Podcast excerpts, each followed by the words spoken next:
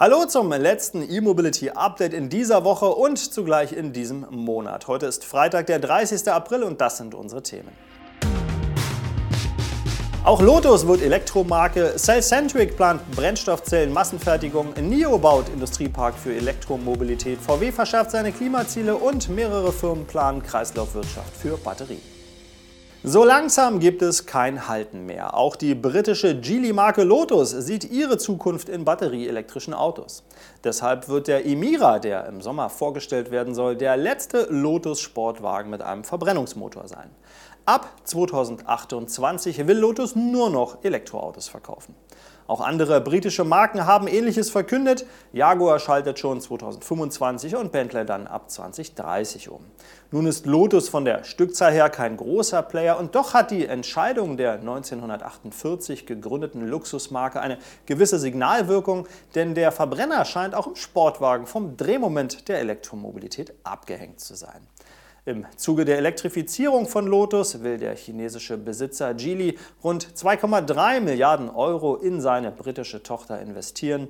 Kern des Programms sind eine Verdreifachung der Produktion in Großbritannien und die Expansion ins Ausland. Insgesamt soll die Fertigung von rund 1400 Fahrzeugen im vergangenen Jahr auf mehrere 10.000 Exemplare weltweit steigen. Der Schritt zum Elektroantrieb hatte sich bereits im vergangenen Sommer angedeutet, als die Führung des Unternehmens ankündigte, die Hybridtechnik als Zwischenschritt gleich auszulassen.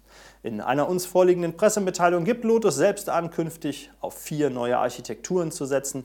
Diese Plattformen seien innerhalb der Geely-Gruppe exklusiv für Lotus reserviert.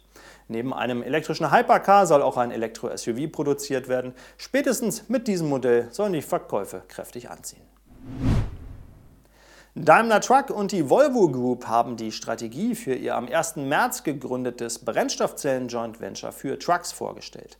Cellcentric will eine der größten Serienproduktionen von Brennstoffzellensystemen in Europa aufbauen. Und das in kurzer Zeit. Die Großserienfertigung soll bereits 2025 beginnen. Der CEO der Volvo Group sprach bei der online übertragenen Strategievorstellung gar von einer Gigafactory für Brennstoffzellen auf dem Kontinent. Die entsprechende Standortentscheidung soll bis 2022 getroffen werden. Auf dem Weg zur Großserie wird im schwäbischen Esslingen die Vorserienproduktion vorbereitet. Derzeit befinden sich die Brennstoffzellensysteme noch im Prototypenstadium. Aber auch hier werde die Fertigung hochgefahren, so Daimler. In etwa drei Jahren soll mit Vorseriensystemen die Erprobung von Brennstoffzellen-Lkw beginnen. In der zweiten Hälfte des Jahrzehnts sollen dann auch die Brennstoffzellen-Lkw der beiden Hersteller in Serie gehen können. Eine gemeinsame Fahrzeugentwicklung oder gar Fertigung planen Volvo und Daimler übrigens nicht. Man arbeitet nur beim Herz des Antriebsstrangs zusammen, so Daimler Truck CEO Martin Daum. Anders als die VW-Nutzfahrzeugtochter Traton, die auch bei Langstrecken-Lkw ausschließlich auf die Batterie setzen will, sehen Daimler und Volvo im Lkw-Bereich die parallele Entwicklung von Batterie und Brennstoffzelle. Die Batterie soll auf der Kurz- und Mittelstrecke, die Brennstoffzelle auf der Langstrecke ihre Stärken ausspielen. Welcher Antrieb sich eignet, hänge letztlich vom Einsatzzweck ab. Mit der gemeinsamen Entwicklung und Produktion von Brennstoffzellen wollen Daimler und Volvo einen der Knackpunkte angehen, nämlich die Kosten. Diese sollen durch die Massenproduktion stark sinken. Der chinesische Elektroautohersteller NIO hat mit dem Bau eines riesigen Industrieparks in Hefei begonnen. Dort wird ein Industriecluster für intelligente Elektrofahrzeuge namens Neopark entstehen. Künftig sollen dort übrigens nicht nur Stromer von NEO gebaut werden, sondern auch hunderte andere Unternehmen angesiedelt werden. Der Neopark in der Hauptstadt der Provinz Anhui soll auf einer Fläche von 11,3 Quadratkilometern über Produktionskapazitäten für eine Million Elektroautos sowie 100 Gigawattstunden Batterien pro Jahr verfügen. Hinzu kämen Forschungs- und Entwicklungseinrichtungen, wie chinesische Medien zum Baubeginn berichten. Über 50.000 Arbeitsplätze sollen entstehen, davon mehr als 10.000 im Bereich Forschung und Entwicklung. Die Anfangsinvestition liegt bei rund 6,4 Milliarden Euro. Übrigens hat NIO jetzt auch den lange erwarteten Start in Europa angekündigt. Ähnlich wie BYD will NIO seine Elektroautos zuerst in Norwegen anbieten. Die Marke VW hat ihre Pläne zur Dekarbonisierung des Unternehmens und seiner Produkte konkretisiert. Bis spätestens 2050 will das Unternehmen bilanziell klimaneutral sein. Als neues Zwischenziel sollen die CO2-Emissionen pro Fahrzeug in Europa bis 2030 um 40 Prozent sinken. Das konzernweite Ziel von 30 Prozent würde die Kernmarke damit deutlich übertreffen. Basisjahr für die genannten prozentualen Einsparungen ist übrigens 2018. Im Schnitt sollen die Fahrzeuge der Marke VW 2030 rund 17 Tonnen weniger CO2 verursachen.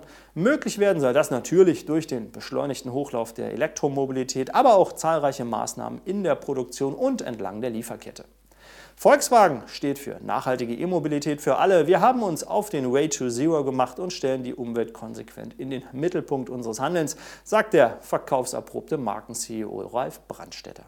Die große E-Offensive sei jedenfalls nur der Anfang bei der Dekarbonisierung gewesen. VW denke ganzheitlich von der Herstellung über die Nutzung bis hin zum Recycling. Auch den Ausbau regenerativer Energien im industriellen Maßstab will VW unterstützen. Bis 2025 sollen so in verschiedenen Regionen Europas neue Wind- und Solarparks entstehen, die zusammen dann rund 7 Terawattstunden an zusätzlichem Ökostrom erzeugen sollen. Zwei Großprojekte nehmen derweil den Aufbau einer Kreislaufwirtschaft für Batterien von Elektrofahrzeugen in den Blick. In Südkorea haben sich dazu der Autohersteller Kia und der Batterieproduzent SKI zusammengeschlossen. Dabei geht es einerseits um die Anschlussnutzung von ausgedienten E-Auto-Akkus als stationärer Energiespeicher sowie andererseits um das Recycling von Materialien wie Lithium, Nickel und Kobalt. Kia wird dabei die Batterien auf ihre Restleistung prüfen und ganze Packs oder gegebenenfalls noch taugliche Module für die Second Life-Anwendung einsetzen. Und SKI wird die aussortierten Packs und Module mit geringen Restleistungen übernehmen und recyceln. Ein ganz ähnliches Projekt schieben auch der britische Chemiekonzern Johnson Matthey und die skandinavische Stena Recycling an. Ziel der Kooperation dieser beiden Firmen ist es, in Europa eine effiziente Wertschöpfungskette für das Recycling von Lithium-Ionen-Batterien und entsprechenden Materialien zu entwickeln. Deren Kreislaufansatz ist aber nicht auf Fahrzeugbatterien begrenzt, sondern wird etwas breiter aufgestellt. Ein Großteil der Akkus werde aber aus der Elektromobilität kommen. Auch hierbei geht es letztlich darum, die wertvollen Materialien für die Herstellung von Lithium-Ionen-Batterien wiederzugewinnen und möglichst im Kreislauf zu halten. Das war es mit unserem E-Mobility Update für den April. Wir bedanken uns fürs Zuschauen oder Zuhören und wünschen Ihnen einen guten Start in den Mai. Und wie immer gilt auch weiterhin, bleiben Sie gesund.